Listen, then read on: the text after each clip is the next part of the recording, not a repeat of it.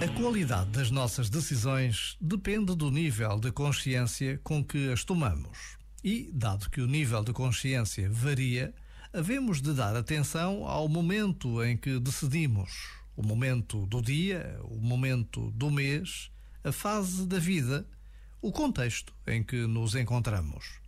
Há decisões que merecem um longo tempo de gestação. Há decisões que merecem um tempo de experiência, um tempo de prova ou até várias estações. E também há decisões que não precisam, não podem esperar mais. Já agora, vale a pena pensar nisto. Este momento está disponível em podcast no site e na